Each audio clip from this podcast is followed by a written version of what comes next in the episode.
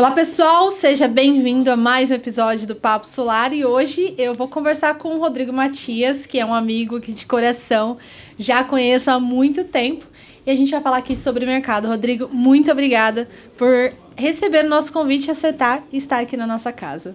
Bom, bom dia, Érica. Bom dia a todo mundo que estiver nos acompanhando. Você sabe o tamanho do prazer que eu tenho em estar aqui com vocês, né? É, profissionalmente é sempre um prazer imenso poder conversar com o público que consome de alguma forma o nosso conteúdo. Eu sempre costumo dizer e gosto de repetir que o público permite, na verdade, os integradores, os revendedores, o nosso mercado, permitem que nesse momento a gente fique numa posição de formar alguma opinião.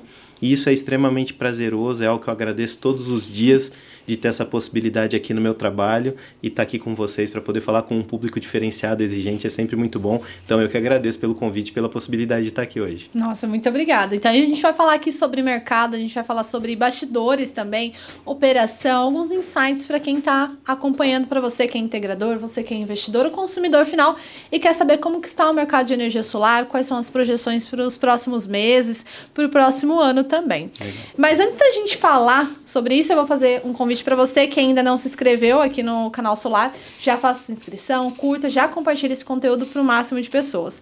E Rodrigo, para a gente começar nosso papo, queria entender como que você provavelmente já falou e o pessoal já sabe, mas só conta aqui para a gente como que você entrou no mercado de energia solar, né? Desde quando que você atua nesse setor? Legal. Bom, a minha entrada no mercado de energia solar ela veio por uma necessidade pessoal e aconteceu meio que por acaso, te confesso. Durante muitos anos eu trabalhei no mercado automotivo. Então eu trabalhava numa segmentação do mercado automotivo de equipamentos de teste, equipamentos que faziam algumas validações ou equipamentos que você encontra em qualquer oficina para fazer reparo dos seus veículos. Eu fiquei uhum. 11 anos trabalhando com isso. Tive a minha última experiência nesse mercado que se encerrou em 2014, numa fábrica na cidade de Campinas mesmo, e aí eu decidi empreender. Eu abri uma empresa próxima aqui no município vizinho, Vinhedo. Essa Pertinho empresa mesmo. era uma empresa de serviços, de engenharia. E felizmente as coisas foram muito bem. Eu abri essa empresa nos primeiros meses. Foi o primeiro contrato grande que eu assinei foi no dia que começou a Copa do Mundo de 2014. eu lembro como se fosse hoje, porque para mim foi emblemático e criou a possibilidade ali para eu trabalhar e estava indo muito bem. Mas aí na sequência daquele ano a gente viu uma crise que afetou o mercado principalmente de construção civil. Os meus principais contratos estavam nesse mercado, então começaram a cair um a um.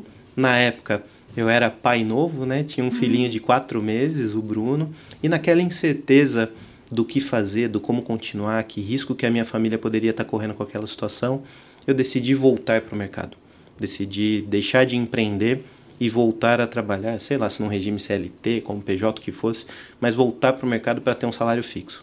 E aí foi a grande felicidade que eu tive, porque numa conversa com um potencial parceiro de negócio, a gente nunca tinha feito trabalho nenhum juntos, mas tínhamos uma empatia enorme.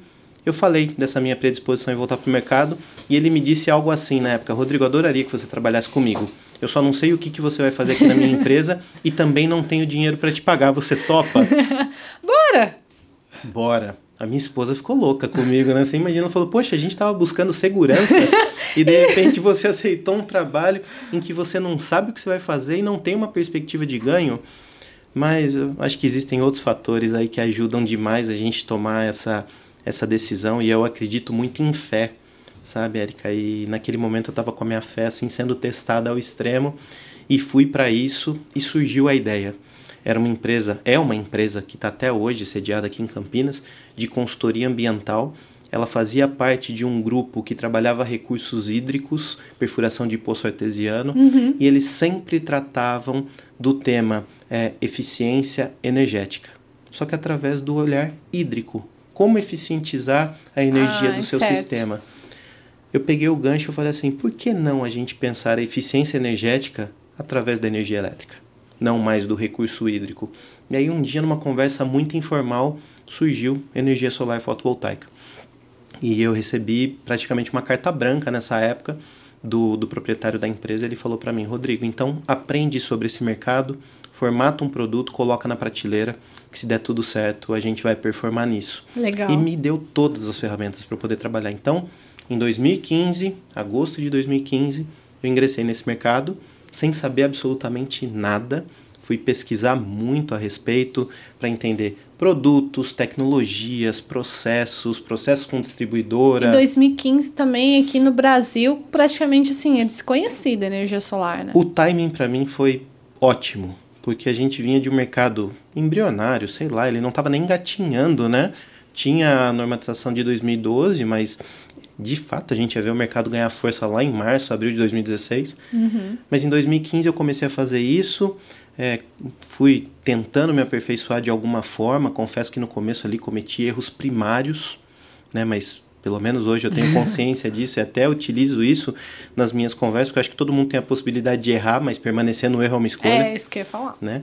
Mas eu cometi erros primários, mas as coisas começaram a dar certo. Em 2016 isso engrenou, 2017 ganhou ainda mais corpo. Em 2018 eu recebi um convite que para mim fazia todo sentido. Fui fazer um processo seletivo na distribuidora de energia daqui de Campinas, na CPFL. Era um sonho de criança trabalhar nessa empresa. E deu certo. A sua formação é engenheira, engenharia? Sim, eu sou técnico em eletrotécnica. Eu estava fazendo as contas ontem, eu percebi que eu estou ficando velho. Faz 22 anos já que eu estou formado como técnico em eletrotécnica. Né, a gente fala, ah, passou dos 20, né? Já, já tá bom. Então, mas faz um bom tempo e depois disso eu fui fazer engenharia elétrica. Eu dei ênfase na minha formação em telecomunicações, mas eu sou técnico em eletrotécnica e engenheiro eletricista. E eu entrei no mercado, na verdade, como responsável técnico dessa empresa. Então eu cuidava de toda a parte de projetos, equipe de instalação. Fui fazer instalação depois, então já subi muito telhado para fazer instalação de sistemas fotovoltaicos e fui migrando aos poucos para o processo comercial porque eu era remunerado pelo sucesso das vendas. Só que o time comercial em alguns momentos dava uma patinada e eu percebia que eu podia apoiá-los com um pouco mais de conhecimento técnico. Uhum. Como acho que é do conhecimento todo mundo, dá para perceber que eu gosto de falar bastante. Né? Então eu fui modelando esse discurso e percebi e falei assim: poxa, eu posso ser um bom vendedor. Nunca tinha pensado na ideia de trabalhar em vendas. Até então, você me perguntasse o que, que você vai fazer, eu falava, oh, não sei, mas vendas. Não. Não será. Mas nesse momento eu comecei a migrar e quando eu fui para a CPFL eu já fui com um olhar comercial. Fui para ser gestor de pós-vendas. Inclusive é um título que ninguém vai me tirar porque num grupo do tamanho da CPFL, essa foi a primeira operação B2C que eles tiveram dentro do grupo e eu fui o primeiro funcionário de pós-vendas da CPFL no Brasil inteiro. Então Nossa. foi muito legal porque eu não tinha ideia do que eu ia fazer lá. O meu gestor Mas não tinha ideia. Mas eu tô percebendo é que às vezes a, a, você se arrisca. Isso é bem legal, Sim. né? Porque quem empreende, por mais que você falou, olha, deixei de ser empreendedor para aceitar, para ir para o mercado, ser contratado, PJ, CLT, uhum. mas o, a, a, a essência de empreendimento ah. continuou, porque você aceitou a primeira proposta muda, né? sem saber. Não, vamos lá, tá legal, bora. Na CPFL é a mesma coisa também, foi um desafio bem legal isso. Sim, e foi muito bacana, porque me trouxe uma bagagem que eu não esperava adquirir num espaço muito curto de tempo. Eu fiquei na CPFL menos de um ano. Mas eu costumo brincar com o pessoal, fala assim, poxa, nesse menos de um ano eu aprendi o que eu poderia ter aprendido em 10 em outro lugar. Porque é uma empresa gigante, cheia de processos, com uma série de burocracias, que tem um formato de trabalho muito bem definido, independente dele estar certo ou errado, uhum. muito bem definido. E eu me vi naquele círculo corporativo que saiu de um olhar de uma empresa de cunho mais familiar, onde as coisas eram construídas e reconstruídas de acordo com o dinamismo das demandas, e me vi dentro de uma CPFL onde para você dar o próximo passo, isso tem que estar tá validado, revalidado, respeitando os processos e tendo outro nível de relacionamento com outros departamentos, com clientes. Isso foi fantástico. Só que era fantástico no papel, na teoria, e não era aquilo que eu tinha projetado desde quando eu era criança para minha carreira. Que era o sonho.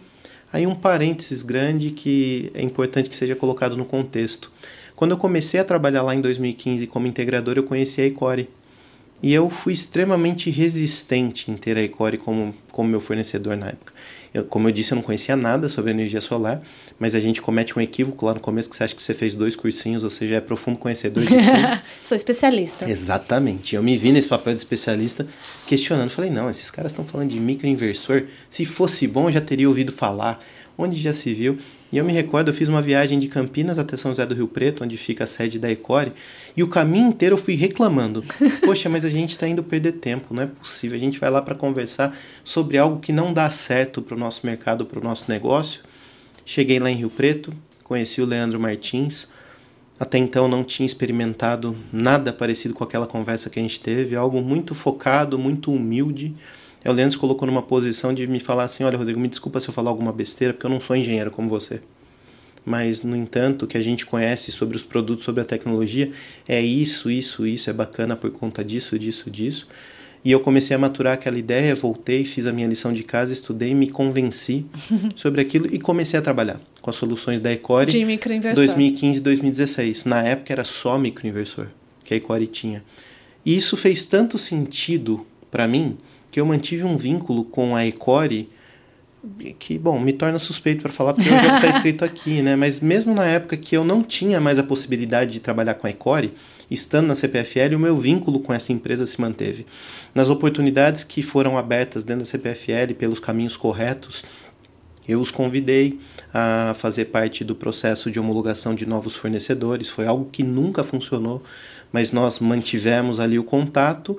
E um dia, por uma questão também extremamente pessoal, eu fiz um telefonema para a Ecore pedindo uma ajuda, pedindo um apoio para atender algo que eu sentia que era necessário.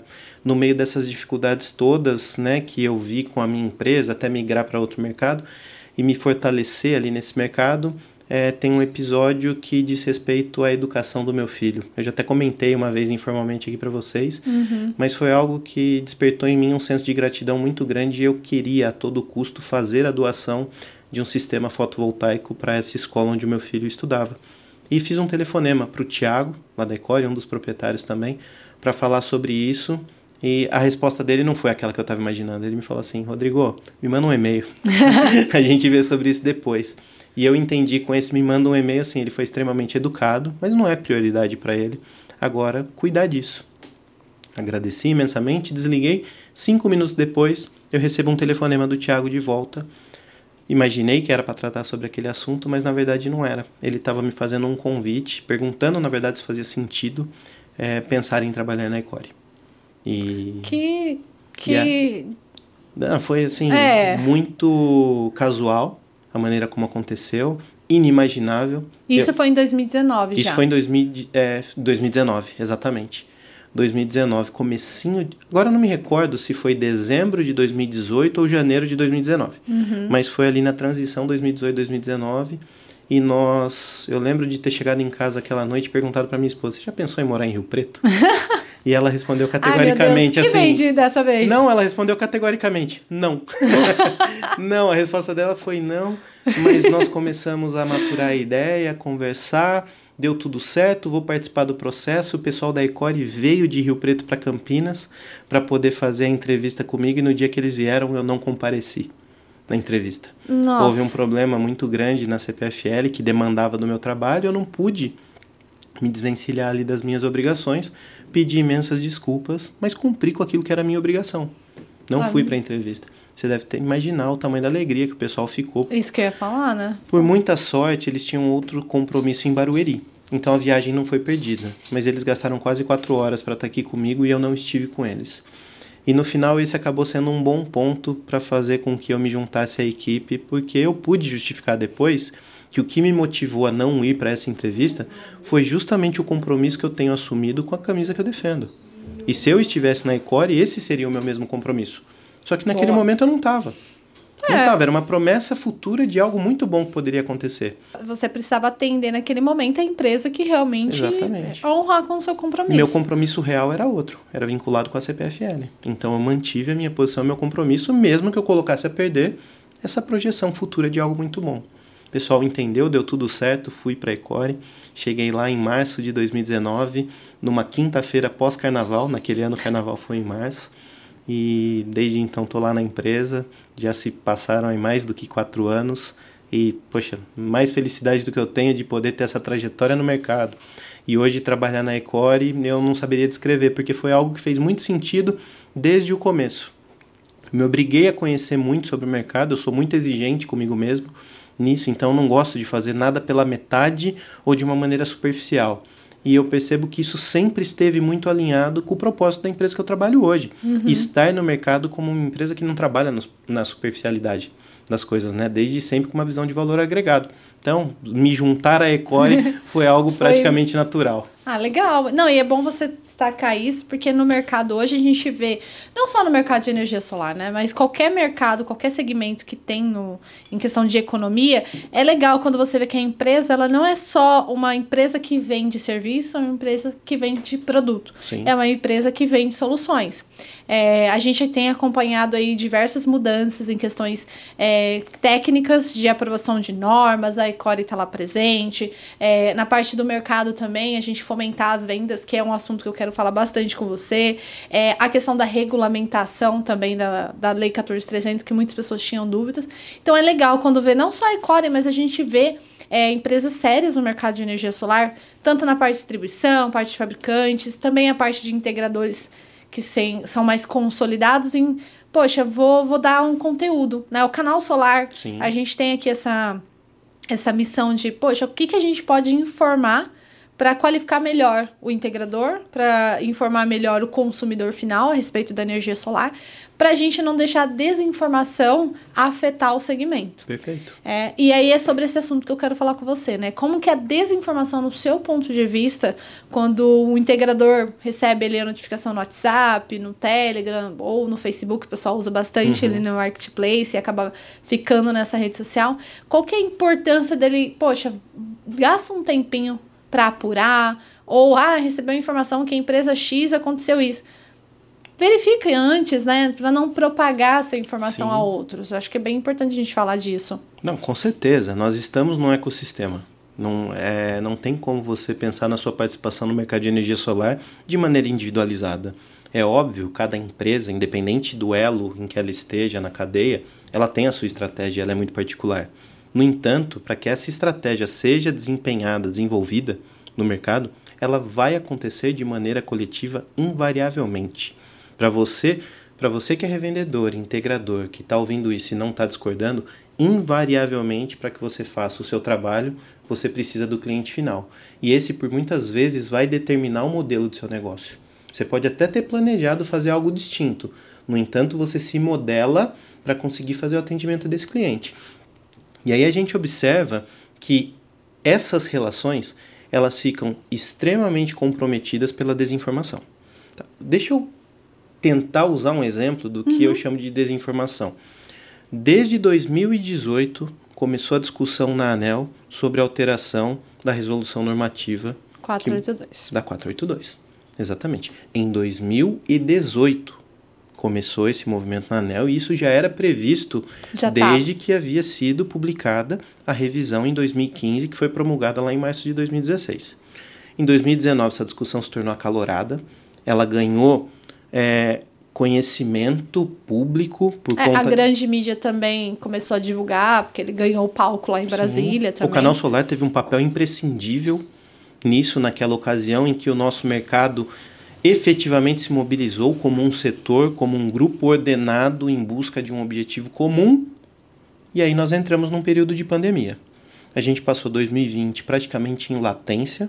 A gente passou 2021 com uma retomada desse assunto, ganhando um viés político, para que a gente estabelecesse ali um marco legal. Surgiram N projetos de lei, o do Lafayette de Andrada foi à frente.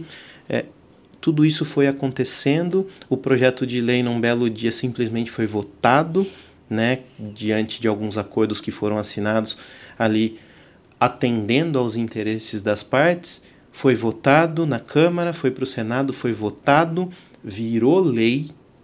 Essa lei vigorou por um ano inteiro, 12 meses, chegamos em janeiro de 2023. E aí eu vi a revendedor falando assim: o que está acontecendo agora que não vai dar mais para vender energia solar? Por exemplo, nós estamos falando de um processo que entre começar a discussão e ter um impacto efetivo na maneira como a gente se relaciona com o mercado demandou quase cinco anos. É, é, pensando aqui que o PL foi o 5829, né, de autoria, eu não vou lembrar exatamente o autor, mas é do mesmo partido Lafayette. O Lafayette ganhou a relatoria, né, foi designado relator em 2019. Quando eu entrei no mercado de energia solar, foi em janeiro de 2020 que eu comecei aqui as atividades. Em julho se intensificou, que eu fiquei mais é, integral.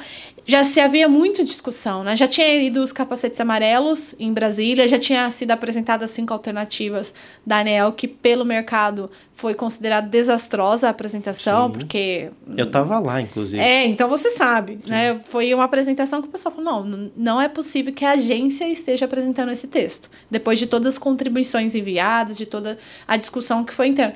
E aí, o PL leva, né, o 5829 barra 2019. Exatamente. E a lei é 14.300/2022. Foi sancionada dia 7 de janeiro, dia 7 ou dia 6 de janeiro, salvo engano, de 2022. Exatamente. E é, uma, é um fantasma que, que né, permeia aqui o setor e não é por isso. Né? A gente te, tenta elucidar aqui de maneira bem clara, através de informações, que são diversos fatores que traz o cenário econômico atual. Exato. A gente teve troca de governo, que toda troca de governo acontece isso, a gente teve reflexo internacional essa taxa de juros da Selic, que, meu Deus do céu, Sim. não dá para financiar nada. Casa, carro. No momento, investimento, renda fixa está sendo vantajoso nesse, nesse ponto de vista. Então, é, ter esse discurso é. Você falou, não, não é isso. Exato. E esse discurso ele fica extremamente fragilizado. Ah, só eu posso ter uma informação aqui que talvez hum. contribua com o que a gente estava falando. PL 5829, se eu não estiver enganado, foi de autoria do Gil Câmara, com a relatoria do Lafayette Andrada, ah. se eu não estiver enganado. Mas a gente passou por todo esse processo e tem gente que hoje não sabe o que está acontecendo, ou pior do que isso. Érica, no final do ano passado a gente percebeu um movimento de aceleração que eu concordo do ponto de vista comercial, que você criar senso de urgência e de escassez no mercado é sempre uma estratégia, uma alternativa, são ferramentas comerciais, uhum. mas que talvez por um discurso distorcido trouxe uma ideia de que o mercado se invi inviabilizaria uhum. em 2023 e hoje, como você bem pontuou, a gente tem N fatores externos. Soma-se a isso que você falou, uma guerra que está acontecendo, que deveria ter sido resolvida em duas semanas nos planos originais de quem startou a guerra e já se estende por mais de um ano e que mostrou a fragilidade e o comprometimento das fontes energéticas lá da Europa e que impactam a cadeia global para o mundo inteiro Exato. Seja pelo risco de investimento, seja pelo custo de capital, seja por você ter que redirecionar aquilo que estava previsto para uma determinada região para uma zona de conflito, por uma redistribuição geográfica. Tem N fatores que estão impactando aí. E aí o pessoal vira e fala assim: eu não consigo vender mais agora por conta do custo da TUS de fio B. E aí na hora que a gente pergunta, mas qual é o custo da TUS de fio B? Qual que é o impacto no projeto? Nem sempre isso está ali real na cabeça de quem está falando. É um discurso influenciado por uma informação ou por uma desinformação que não faz com que essas pessoas e empresas se comportem de uma maneira que a gente espera que o mercado cresça. Você mencionou lá atrás, como que o mercado alavanca em vendas? Antes de qualquer coisa, qualificação. Motivo uhum. primário de vocês existirem qualificação, profissionalização das pessoas, mas a entrega de solução. Toda vez que eu escuto essa palavra, eu gosto de trazer um gancho, porque todas as empresas do mercado de energia solar se colocam como empresas de solução. Sim. Nenhuma delas fala assim, não, eu sou vendedor de painel. Ele não. é uma empresa que vende soluções. Só que tipo de solução que você está dando? Você conhece o problema do seu cliente? Como que você vai dar uma solução para um problema desconhecido? Difícil você acertar na mosca naquilo que você está fazendo. Exato. Então, para que você realmente seja uma empresa de solução, você tem que saber mapear o problema. E o problema nem sempre é só aquele que está sendo evidenciado pelo discurso do seu cliente final. É todo esse ecossistema, toda essa atmosfera, todos esses outros fatores que impactam na maneira como você vai se colocar para o seu cliente final. Então, se você não souber fazer uma venda consultiva baseada em qualificação, uhum. e qualificação é diferente de profissionalização, porque você pode ser extremamente qualificado e não aplicar isso na prática, não ser um bom profissional.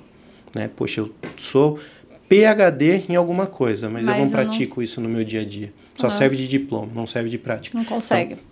Então, qualificação, profissionalização, conhecimento do seu mercado, desculpem, conhecimento do mercado, conhecimento do que está em volta, venda consultiva.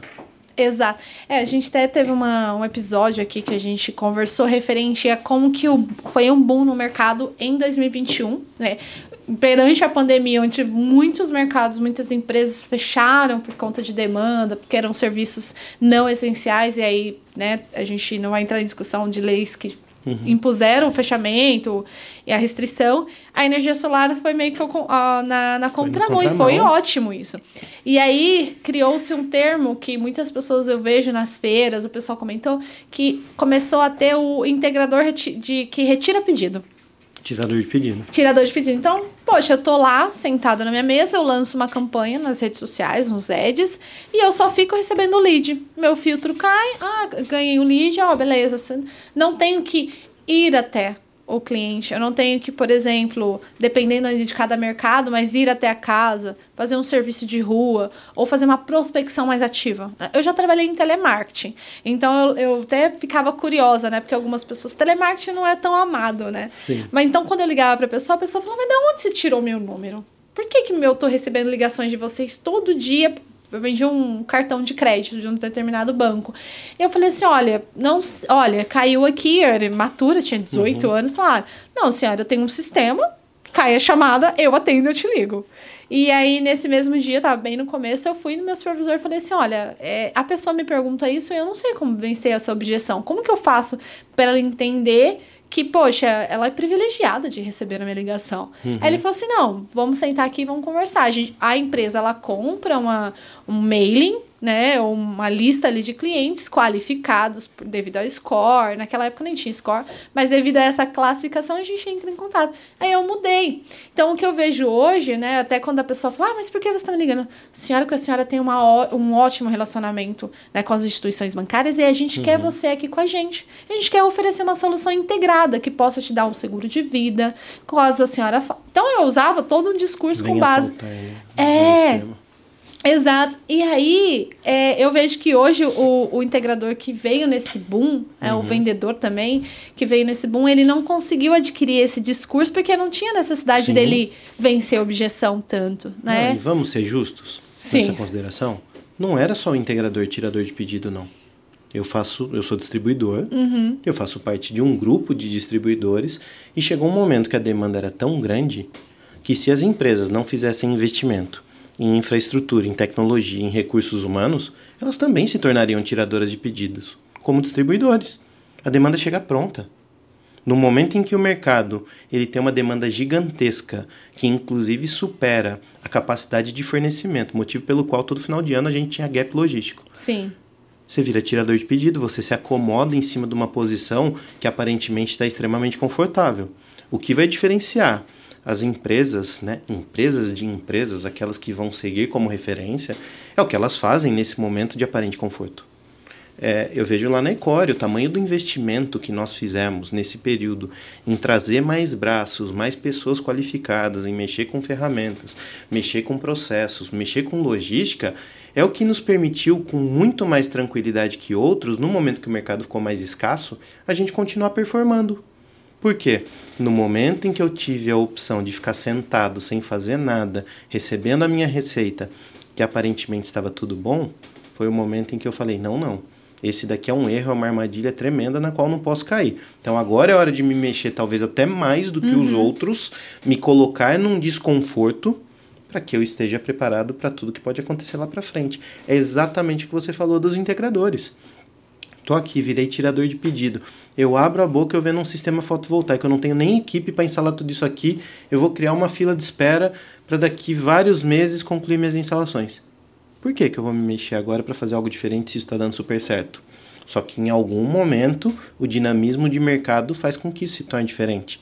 Tem uma regrinha que eu adoro, né, que fala que assim que a única constante da vida é a mudança.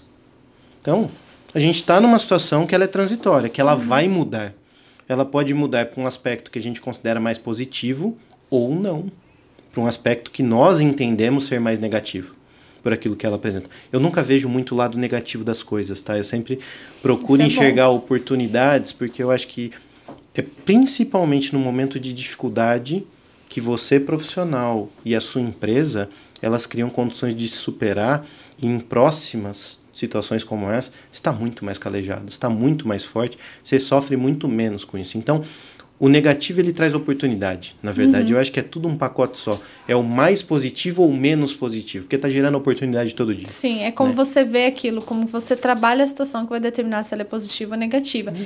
É, um ponto interessante que você comentou é parar a operação para analisar isso. Vocês fizeram isso enquanto estava no boom do mercado.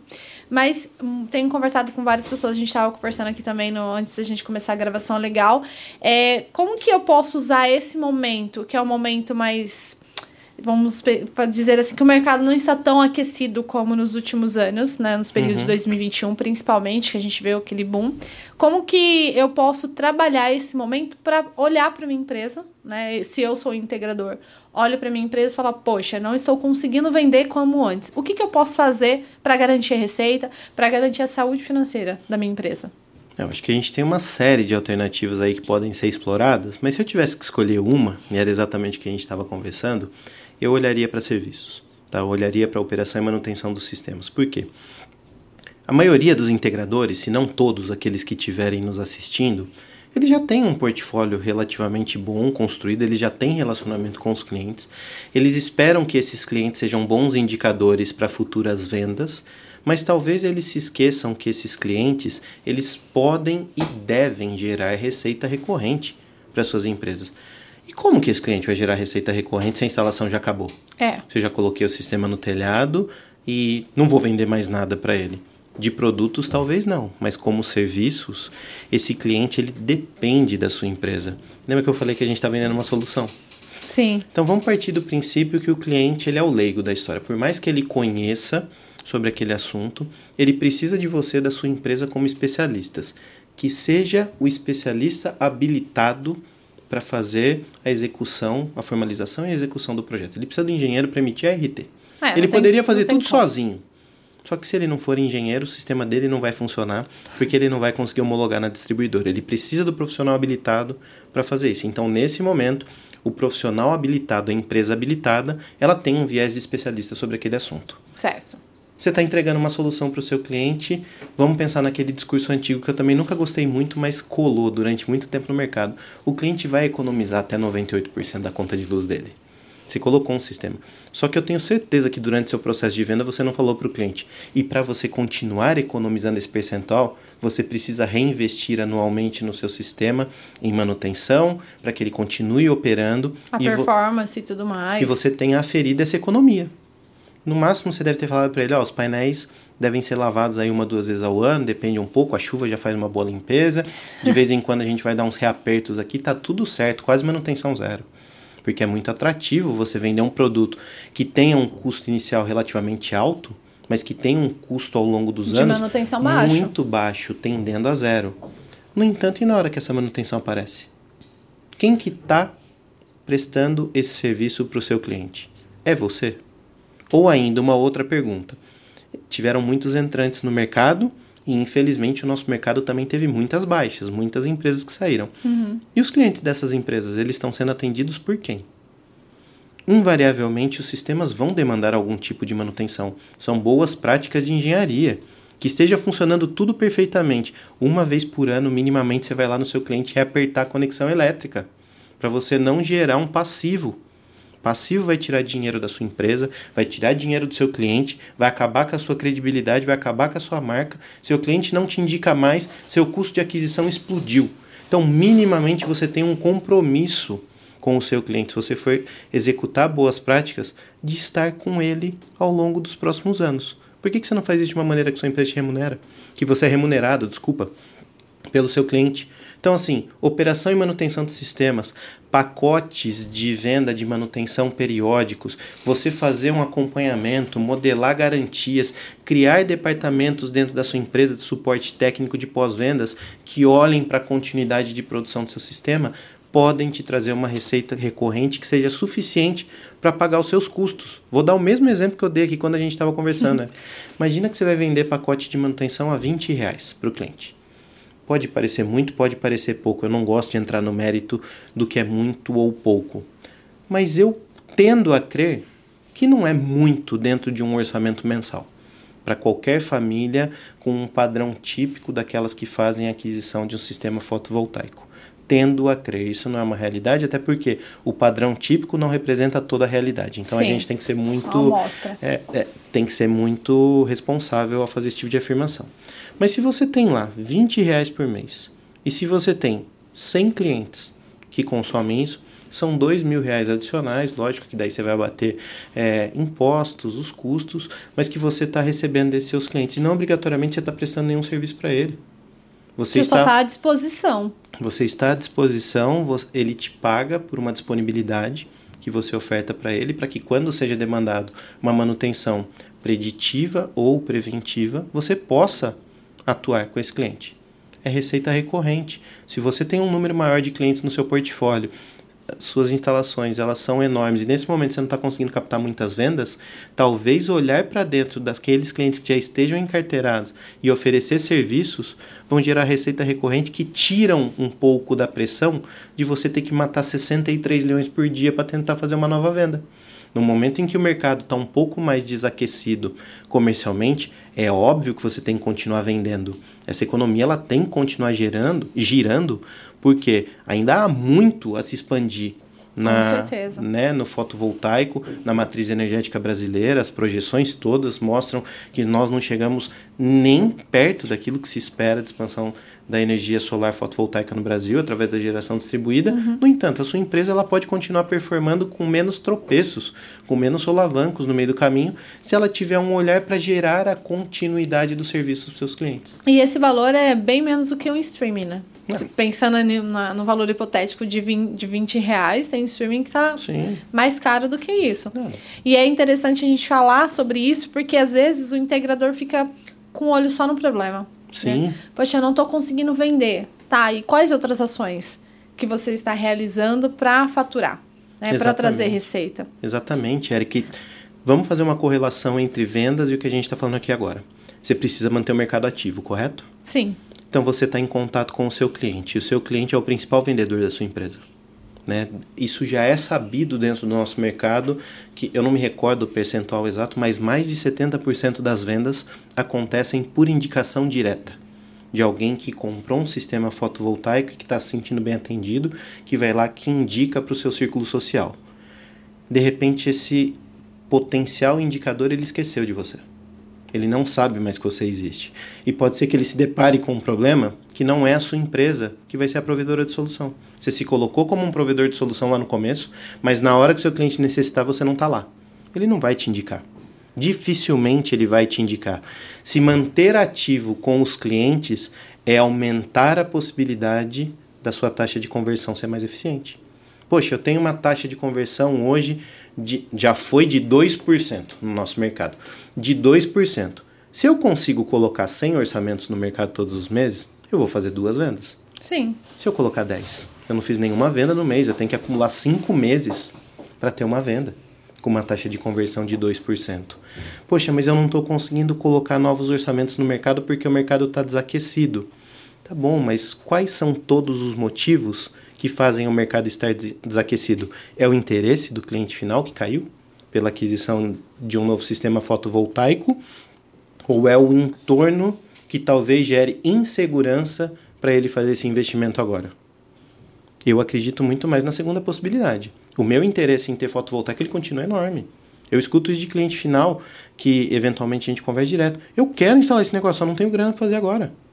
É, né? e também a gente entende até a gente soltou um conteúdo relacionado a isso sobre o financiamento. Sim. Né? Porque a maioria das pessoas, acho que mais de 70%, eu não sei qual é atualmente a taxa, adquire painéis, principalmente microgeração, que é o público de geração distribuída, né? que a gente até falou aqui nos bastidores, que é onde o integrador brasileiro mais atua, o resto é mais em empresas grandes, é de microgeração. E é essa, esse público que visa buscar um financiamento. Perfeito. E aí tem aquela questão da taxa Selic né, de, de, de financiamento, mas também há um fator que a gente tem que. É legal quando a gente vê o um, um, macro, né? A gente teve aí. A gente teve um, teve um podcast com, com o Harry, da, uhum. da VEG, que ele falou: as lojas americanas tá longe de energia solar. Né? O que, que tem a ver? Mas ela afetou, não com só a energia solar, né? Ela afetou a, a confiança das instituições. Então a instituição falou: calma, peraí Vou ver para quem eu estou emprestando dinheiro. Sim. Né? Vou ver como que tá o relacionamento daquele cliente.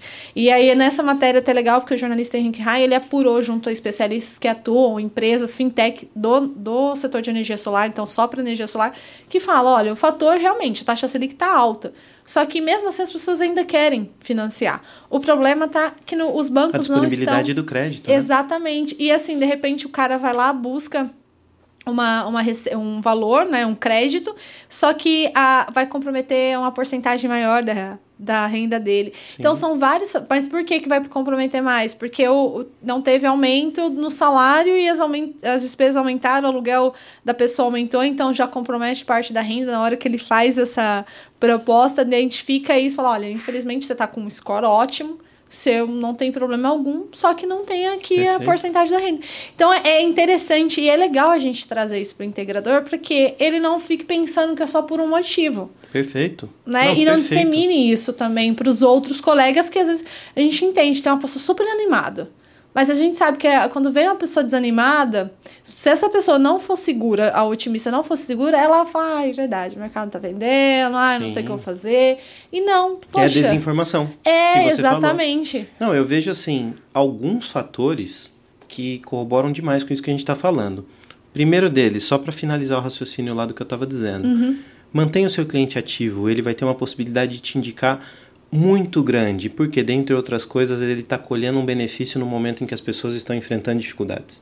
Então, na hora que ele vai conversar com o círculo social dele, ele fala assim: Cara, coloquei energia solar na minha casa. Nossa, esse começo de ano, com tudo ficando caro, pelo menos eu não tenho a preocupação de pagar a conta. Olha esse discurso, que maravilha. Então, e isso acontece na prática. Na prática, eu já fui em churrasco de família que parente mais distante que não sabia que eu trabalhava com energia solar chegou e falou assim: Você já ouviu falar em energia solar? Coloquei na minha casa, olha que maravilha, e me mostrou a tela do celular monitoramento. Então, assim, acontece, esse discurso acontece com muito mais recorrência do que a gente imagina. Só que o cliente tem que estar ativo dentro desse discurso. Você não é prioridade para o seu cliente. É, porque, por exemplo, se você Fala, ah, legal, quero instalar. Se eu, ele falou, poxa, mas a empresa que eu instalei eu não recomendo não, porque, ó, instalou e sumiu. Uhum. Agora, se não, é uma empresa que faz ali o acompanhamento, que é o, o conselho que você deu aí, ele falou, não, lógico, já passa aqui, ó. Inclusive, é. falei com ele semana passada, que ele foi lá fazer uma manutenção. Tem o contato da Érica aqui, vou te passar agora. Liga pra ela, ela vai te atender, gente boa pra caramba. Funciona assim na prática. Eu, eu, eu, eu entendo, Sim. porque eu já vi isso na minha família não, também. E, e é assim, eu já fui integrador. Eu estou te dizendo com conhecimento de causa do que acontece. Acontece assim na prática. Você finaliza um bom trabalho, o cliente está satisfeito, ele fala assim: se eu te indicar para alguém, você diminui o meu custo aqui da próxima visita, porque eu tenho fulano, beltrano, ciclano, eu vou falar no clube, eu vou acontece assim na prática. Então, esse é um primeiro motivo. Oferecer serviço para o seu cliente, além de trazer receita, mantém o seu cliente ativo, ele mantém as indicações ativas, você coloca mais orçamento no mercado, eficientiza sua taxa de conversão, fecha mais com menos esforço. Primeiro ponto.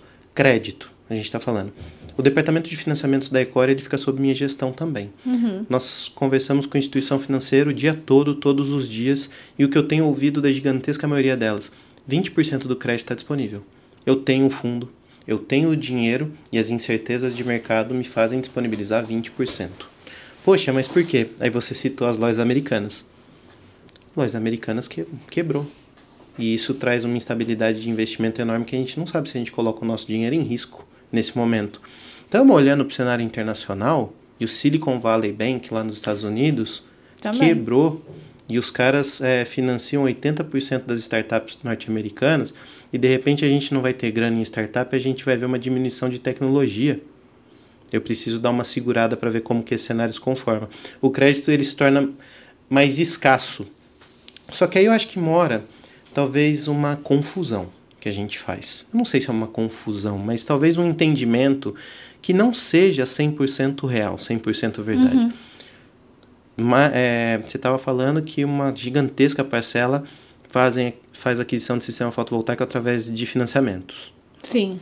Por quê? Porque eles não têm dinheiro e eles precisam recorrer ao banco ou porque é mais interessante eu gerar liquidez é. para fazer esse pagamento e não me descapitalizar eu do acho que é a segunda opção. Eu também acho.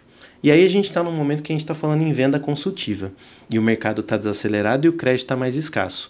E eu adoraria conversar com um cliente final hoje, tentando fazer um paralelo com aquilo que ele tem na vida dele mesmo. Você está sentindo que seu orçamento familiar está mais apertado? Possivelmente sim, o custo de tudo aumentou. Você tem como cortar supérfluos da sua vida? Talvez tenha, talvez não. Talvez já esteja bem enxuto ou ainda, por um padrão de vida, eu não quero cortar supérfluos. Uhum. Isso daqui é o que eu formatei para que eu viva dessa forma. Mas você gostaria de economizar mensalmente? Poxa, adoraria economizar. Quem falar que não gostaria, é. talvez esteja num outro momento financeiro que eu desconheço. Sim. Tá? Mas eu gostaria de economizar.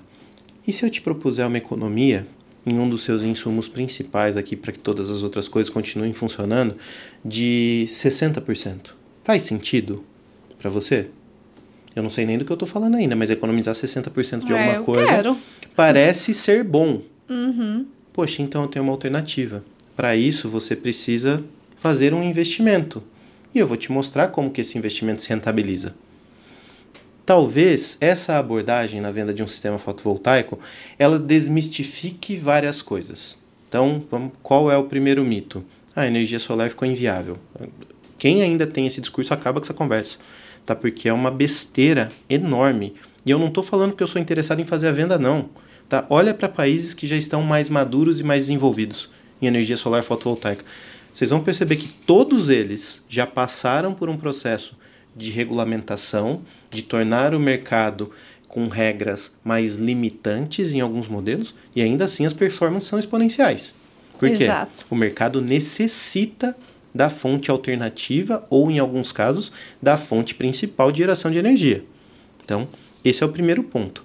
A gente está falando de um país que, como você disse, no caso do Brasil, a gente acabou de passar por um processo de transição política. A gente está vivendo um cenário de tentativa de retomada econômica. Sim. A gente sabe que a nossa base energética é hídrica e a gente sofre com escassez pontual em algumas áreas do ano ali que fazem com que o seu custo de energia fique mais alto e a transição da matriz energética é pauta global. Exato. Toda empresa está falando sobre esse assunto. Não, o nosso governo está falando sobre esse assunto. Eu, independente de qualquer posição partidária, uhum. não é isso. Mas eu vejo, eu acompanho, lógico, todos esses fatores políticos e eu vejo isso num discurso, numa pauta que está muito ativa. A gente observa, é, na semana passada, semana passada, houve é, uma, uma reunião extraordinária na Comissão de Minas e Energia para falar sobre energia solar fotovoltaica dentro do Ministério de Minas e Energia. Então a gente tem isso como pauta. A gente fala assim, a economia tem que crescer. Para isso, eu preciso aumentar o meu cenário produtivo. Eu preciso de energia como insumo. Eu tenho energia suficiente para aumentar a minha capacidade produtiva e, consequentemente, aumentar o meu PIB, aumentar o lucro do meu país? Dificilmente eu tenho. Exatamente. Eu posso até aumentar, mas há custos que inviabilizam N operações. Eu tenho como é, negociar o custo da minha energia residencial para que isso impacte mais ou menos no meu orçamento? Hoje não. Ou você gasta menos ou você paga aquilo que vier como tarifa. Você não tem como negociar. O que, que te traz a alternativa de fazer uma, uma economia? Hoje, do ponto de vista de energia elétrica. Se a gente vai falando no ambiente residencial, basicamente é tentar te dar a liberdade para que você produza a sua própria sua energia própria, e se relacione com a distribuidora de uma maneira previsível. Ah, Rodrigo, mas agora eu tenho o cálculo da TUS de fio B. Tá bom, isso é previsível. A gente conhece exatamente a regra daqui até 2029.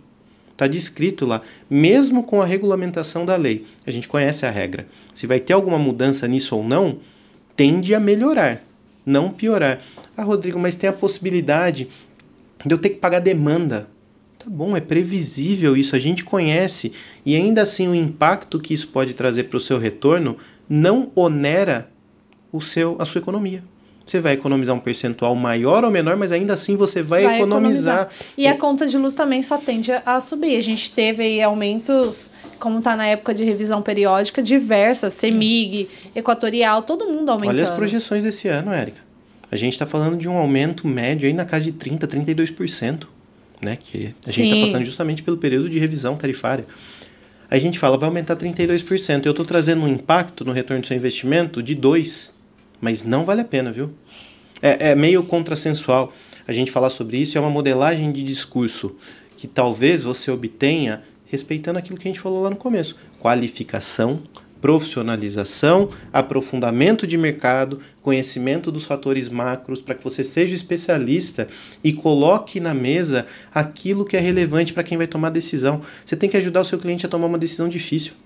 Ele tem um dinheiro na mão, ele quer fazer um investimento e para ele é difícil. É muito mais seguro ele manter esse dinheiro com ele e ter previsibilidade sobre qual vai ser esse comportamento financeiro. O cara trabalhou a vida inteira para construir um patrimônio, para ter um dinheiro guardado para a segurança da família dele, e agora ele está pensando se vale a pena ou não ele colocar o dinheiro nesse mercado que várias pessoas disseram, disseram para ele que ficaria inviável nesse ano. O seu papel é ajudar o cliente a tomar uma decisão difícil. É olhar para ele e falar assim: é viável sim, por conta de todos esses fatores. Então, aqui os cálculos, está aqui a certeza, a previsibilidade, o comportamento, o paralelo com outros mercados, isso te impacta positivamente dessa forma. Dificilmente as pessoas não querem ser impactadas positivamente. A gente está falando de um processo de vendas. Sim. Processo de venda, 85% dele é emocional. Né? Isso daí, se for estudar a parte neural da história, 85% de uma tomada de decisão é emocional mesmo para os mais racionais. Você tem fatores emocionais que te conduzem A dentro tomar. do processo. Se eu te mostro um cenário de bem-estar, de positivismo, eu estou mexendo com 85% do seu processo de tomada de decisão. Isso vai ajudar a fechar a venda. É que o que eu vejo muito, a gente fala bastante sobre isso. O próprio vendedor, às vezes, usa argumento para a própria venda é engraçado, porque, hum. não, rapaz, não vamos falar isso, né? Moça, não conta, não comenta sobre isso.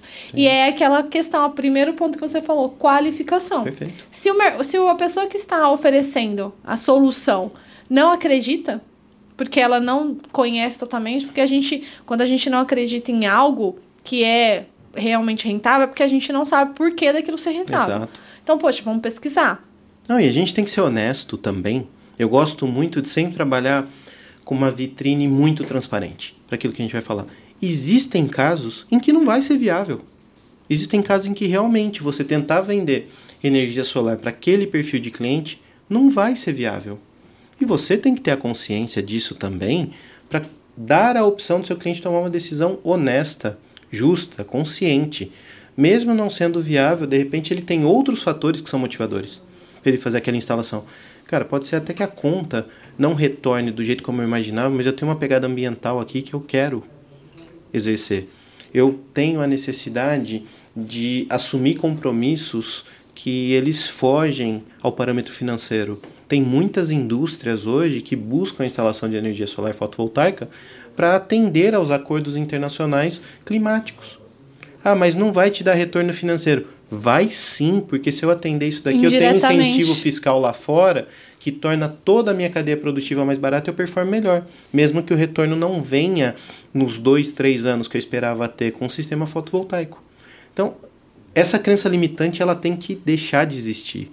Eu fico pensando assim, muita coisa que eu ouvi que eu falo, pessoal, você ia fazer a venda num sistema fotovoltaico e falava assim, não, eu vou te vender esse sistema, que é assim, antes...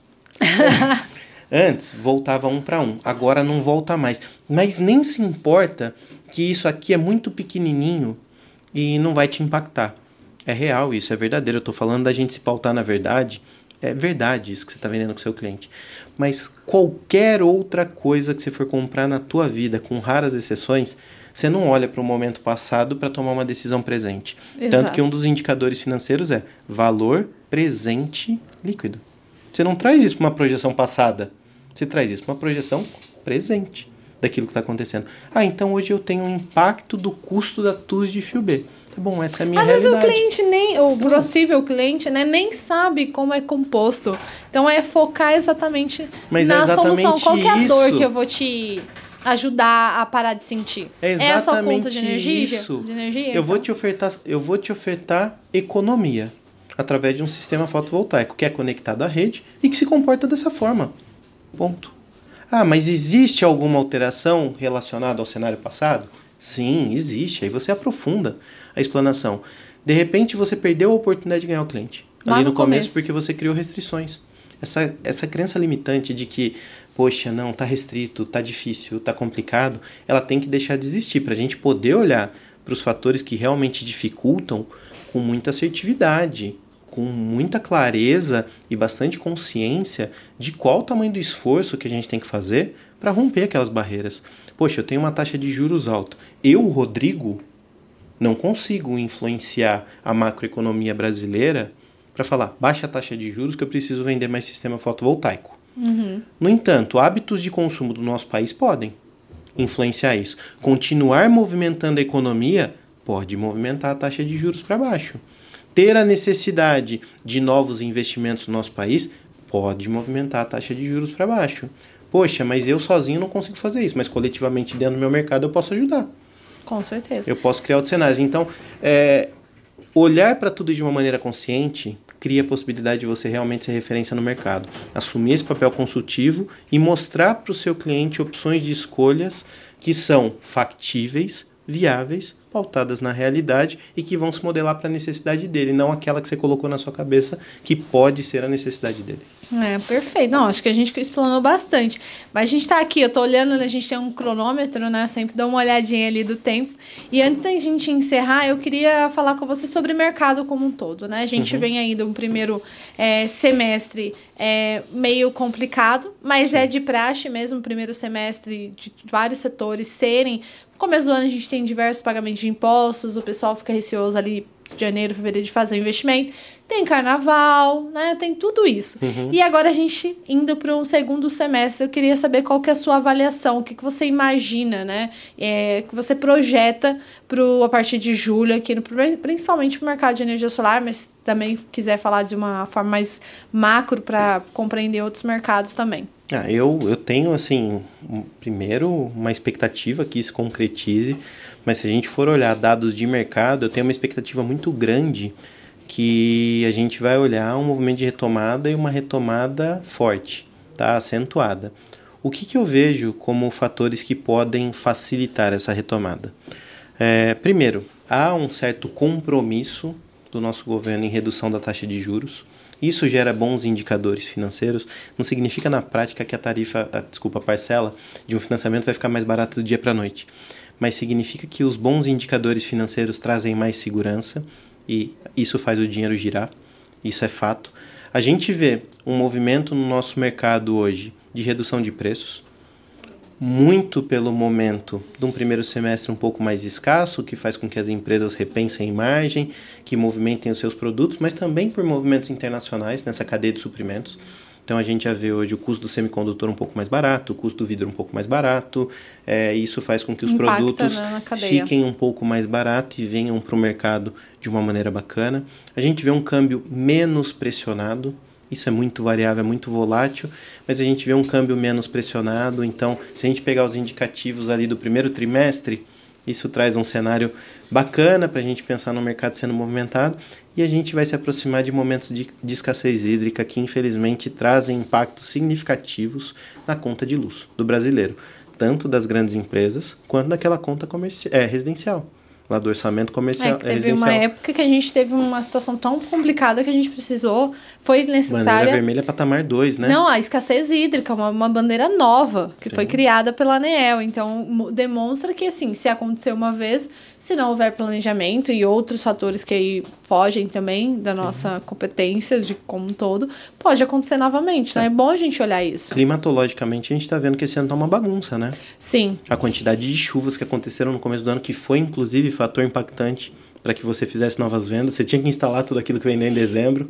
e aí janeiro chovendo para caramba, você não conseguia fazer as instalações. Nossa. Mas enfim, climatologicamente também está bagunçado, então a gente não tem como prever com exatidão como que vai ser agora é, a incidência do período de chuvas e de que maneira que a gente vai estar tá vendo o comportamento dos reservatórios e como que isso vai impactar na tarifa energética, mas tudo isso contribui, na minha ótica, para bons indicadores de retomada de mercado, além do movimento que empresas como a Ecor e tantas outras do mercado fazem para realmente gerar um perfil de conscientização sobre a viabilidade de tudo aquilo que a gente está fazendo e trazer com parceiros como vocês e tantos outros que a gente tem pelo país esse olhar de qualificação e profissionalização.